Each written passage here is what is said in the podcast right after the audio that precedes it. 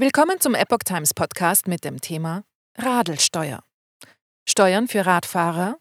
Initiativen in Deutschland und der Schweiz sorgen für Diskussionen. Ein Artikel von Lydia Röber vom 27. April 2023. Radfahrer sollen sich an den Kosten für den Ausbau der Radinfrastruktur beteiligen. So der Plan einer Gesetzesinitiative in der Schweiz.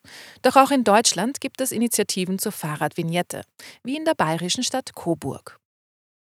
Nicht nur, weil das Autofahren durch immer höhere Steuern, Spritpreise und Parkgebühren teurer wird, erfreut sich das Radfahren zunehmender Beliebtheit. Radeln ist nicht nur umweltschonender, sondern wird seit dem E-Bike-Boom auch immer komfortabler. Radfahrer sind in Deutschland schon immer kostenlos auf den Straßen gefahren. Wenn es nach zwei Stadträten in Coburg geht, soll sich das ändern. Sie wollen auch die Radler bald mit einer Steuer zur Kasse bitten. In der nordbayerischen Stadt wird jetzt über die Einführung einer Fahrradvignette nachgedacht.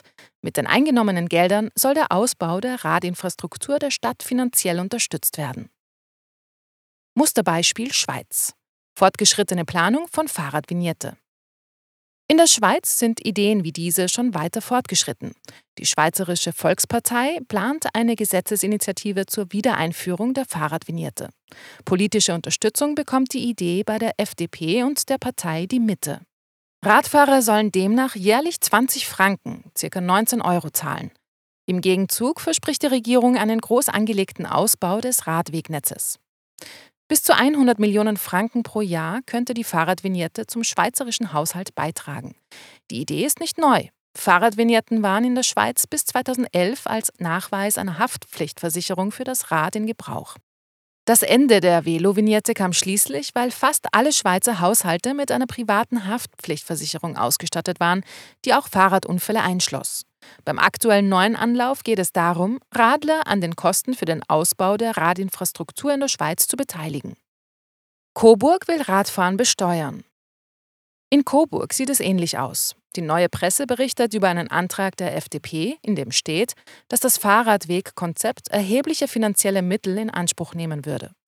Deshalb schlägt die FDP vor, mittels Einführung einer Fahrradvignette für das Stadtgebiet die finanziellen Belastungen zu verringern. Die hohen Kosten sollen auf die Radfahrer umgelegt werden. Wir stellen uns einen jährlichen Betrag von zunächst etwa 10 Euro vor, heißt es in dem Antrag. Die FDP-Stadträte halten dies für eine angemessene Kostenbeteiligung, insbesondere für die Radfahrer, die nicht selten bis zu 8000 Euro für ihr E-Bike bezahlen. Drei Stadträte vermuten, dass sich die Fahrradfahrer angesichts des allgemeinen erfreulichen Trends zur Fahrradnutzung sicher gerne an den Kosten der Infrastruktur beteiligen würden. Im Gegenzug ergebe sich für die Stadtverwaltung der Ansporn, die Fahrradinfrastruktur zügig zu verbessern, wenn sich der Bürger an diesen Maßnahmen auch finanziell durch diese Fahrradsteuer beteiligt. Deutscher Fahrradclub gegen Fahrradsteuer. Mehr Bürokratie, weniger Nutzen. Die Idee einer in Vignettenform daherkommenden Fahrradsteuer bekommt auch Kritik. Der Allgemeine Deutsche Fahrradclub, ADFC, lehnt die Idee einer Fahrradvignette ab. Sie schaffe mehr Bürokratie als Nutzen, so an Katrin Schneider, Bundesgeschäftsführerin des ADFC gegenüber Spiegel. Ein so kleinteiliges Bezahlsystem verkompliziert das Radfahren unnötig. Ein weiteres Argument.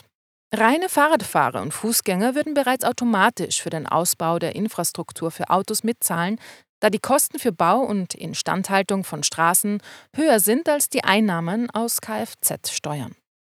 Von daher wird der Ausbau der Infrastruktur für Autos nicht nur von Kfz-Steuern, sondern Steuereinnahmen insgesamt getragen. Dementsprechend zahlen selbst reine Fahrradfahrer und Fußgänger bereits für die Autofahrer mit.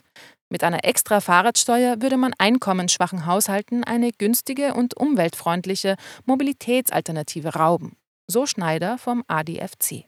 Sozial Schwache sowie Kinder und Jugendliche sollen nach den Plänen der beiden FDP-Stadträte in Coburg von der Abgabe befreit werden, damit die Einführung einer Fahrradvignette gerecht verlaufe.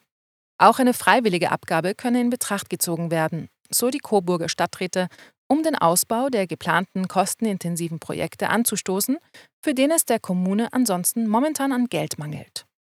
Allerdings steht ohnehin noch die rechtliche Prüfung aus, ob eine Kommune allein überhaupt eine Fahrradsteuer einführen kann.